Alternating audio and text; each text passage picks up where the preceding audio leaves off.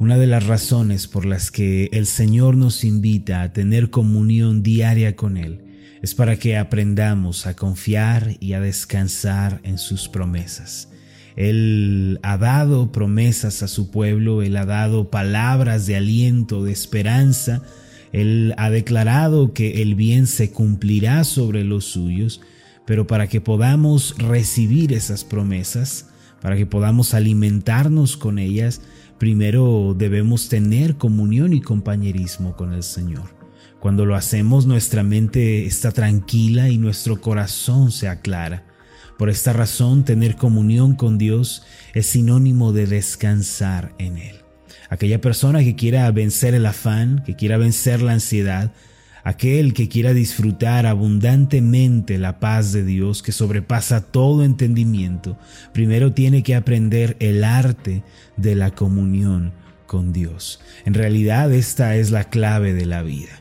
Se puede decir que la comunión con Dios nos llevará muy alto, mis amados. Aquellos que inviertan sus vidas en el compañerismo con el Señor escalarán alto en esta vida. Por el contrario, aquellos que descuiden su comunión con el Señor se sentirán cada vez más desanimados, frustrados y descenderán eventualmente. Jim Whittaker fue el primer estadounidense que conquistó la cima del Everest. La historia de este hombre es muy particular. Se cuenta que cuando el grupo de escaladores estadounidenses con los que él iba para subir al Everest se reunieron en Nepal, los guías nepalíes les dijeron si quieren subir hasta la cima, deben confiar en nosotros y seguirnos. Por la mañana partiremos rumbo a la cima. Instantáneamente los escaladores se rieron de los guías y les dijeron, ¿acaso no saben de dónde venimos nosotros? Somos profesionales del alpinismo, venimos de un país de primer mundo. ¿De verdad pretenden que confiemos en ustedes y los sigamos? Qué absurdo y se burlaron de ellos. Así fue que decidieron no seguirlos. Esa noche Jim Whittaker la pasó orando, pidiéndole a Dios sabiduría. Señor, ¿Qué debo hacer? Muéstrame tu voluntad. ¿Sigo a mi grupo o sigo a los nepalíes? El Señor le respondió claramente en su corazón, tienes que seguir a los guías de este país. Los nepalíes conocen el camino. A la mañana siguiente Jim se acercó a ellos y les dijo, quiero subir a la cima. Voy a seguirlos a ustedes.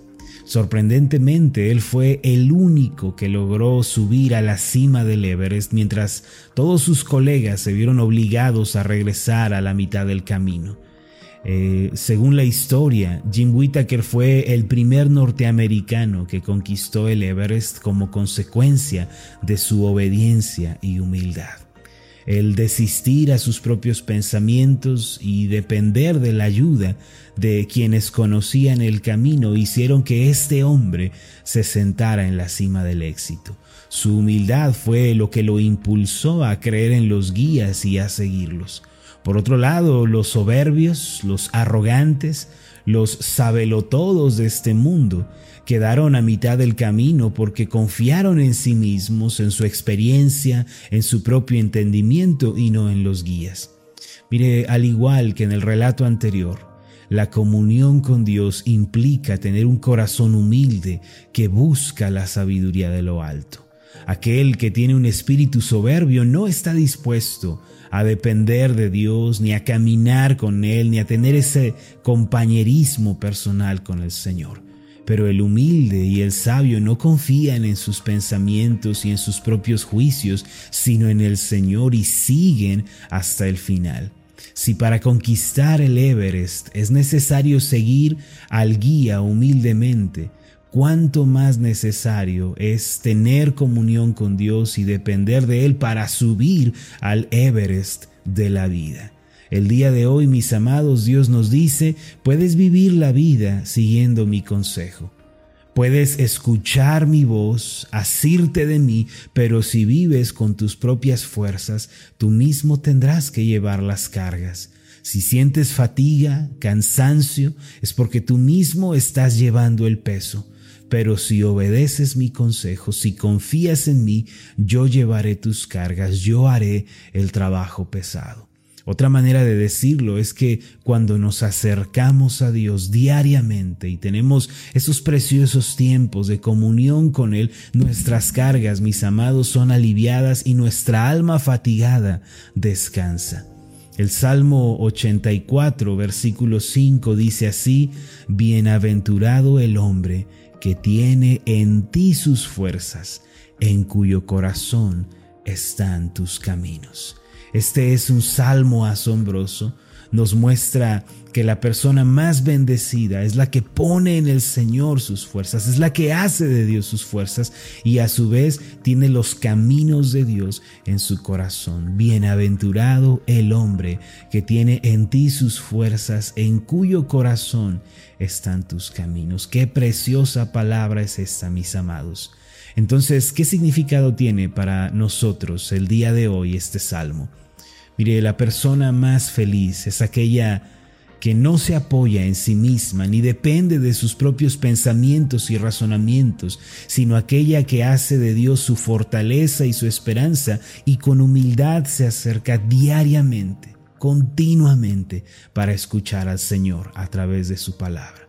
En esta vida nosotros tenemos que elegir entre seguir nuestros propios pensamientos e ideas o aferrarnos a Dios y seguirlo a Él. Cada persona tiene que tomar su propia decisión. Cada persona debe adoptar el rumbo de su vida, debe adoptar una postura en su corazón misma que más tarde dará sus propios resultados.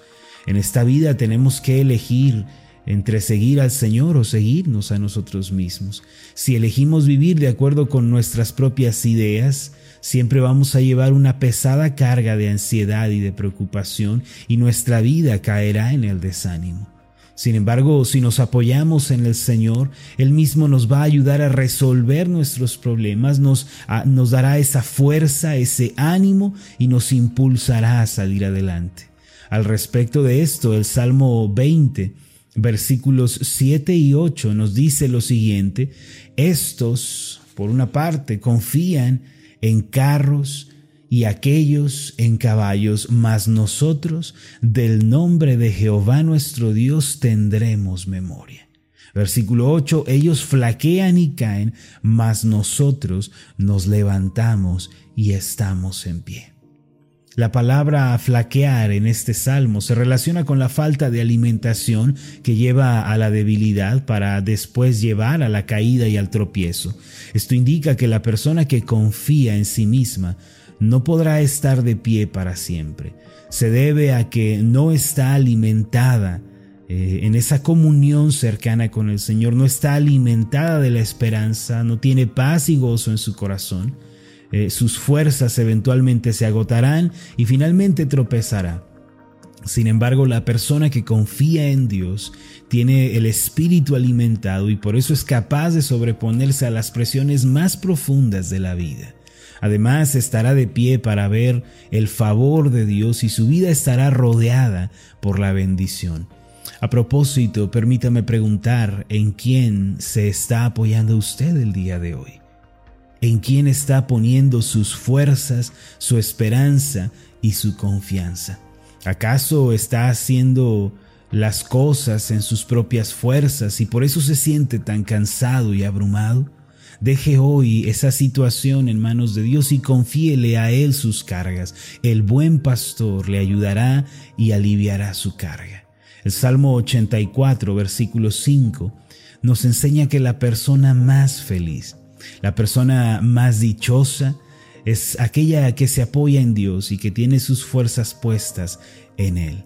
Además dice, en cuyo corazón están tus caminos. El teólogo Jonathan Edwards dijo, no tiene el hombre mayor bendición que caminar con su Señor, y no tendrá el hombre mayor deleite que andar en los caminos de su Dios. Cuando la Biblia habla de los caminos de Dios, ustedes van a encontrar esta frase repitiéndose una y otra vez, una y otra vez.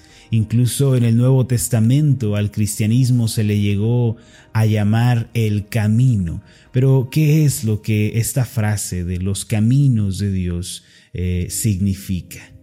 Cuando leemos la frase los caminos de Dios, esto se refiere al carácter, a los deseos, a los pensamientos y planes de Dios. Otra manera de decirlo es que los caminos de Dios son la voluntad de Dios, en la cual Él quiere que nosotros vivamos y andemos.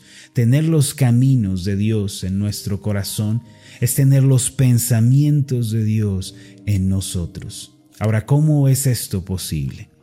Es posible por medio de la meditación y la reflexión de la palabra de Dios. La Biblia son los pensamientos del cielo aquí en la tierra. A medida que leemos la palabra, obedecemos los mandamientos de Dios y nos sentamos a sus pies en oración, Él nos va a enseñar su camino y nos ayudará a caminar con Él. Entonces la dicha y la felicidad vendrán a nuestra vida de forma natural. En conclusión, para tener éxito en la vida, mis amados, para ser realmente felices y encontrar la plenitud, tenemos que entrar en comunión con Dios. Esto es posible, recuerde, cuando nos despojamos del pensamiento centrado en el hombre y fijamos nuestros pensamientos en Dios y a la vez nos apoyamos por completo en Él. Recuerde el día de hoy que a través de la comunión con Dios hallamos fortaleza, ánimo para el diario vivir y somos llevados muy alto a la cima del éxito en esta vida. Permítame hacer una oración por usted.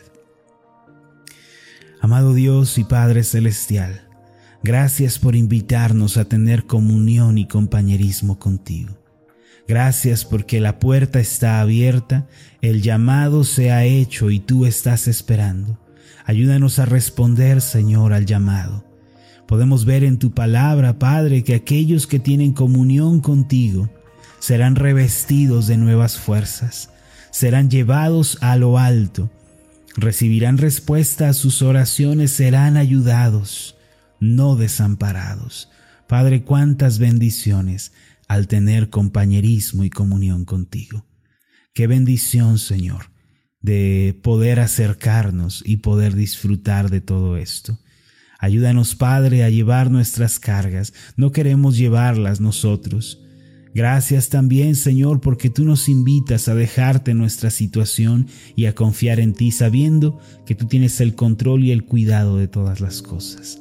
En el nombre de Jesús. Amén y amén.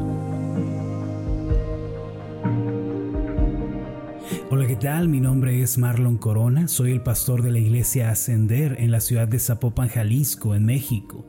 Le agradezco mucho por haberme seguido con esta meditación. Mi oración siempre es que usted sea prosperado en todas las cosas y goce de una buena salud, así como prospera en su alma. Lo invito a que ore por las meditaciones Ascender y le pregunte a Dios cómo puede usted ser de bendición para este ministerio. Las meditaciones Ascender son impulsadas y apoyadas por nuestros oyentes. Reciba un fuerte abrazo de mi parte. Que Dios le bendiga. Hasta la próxima.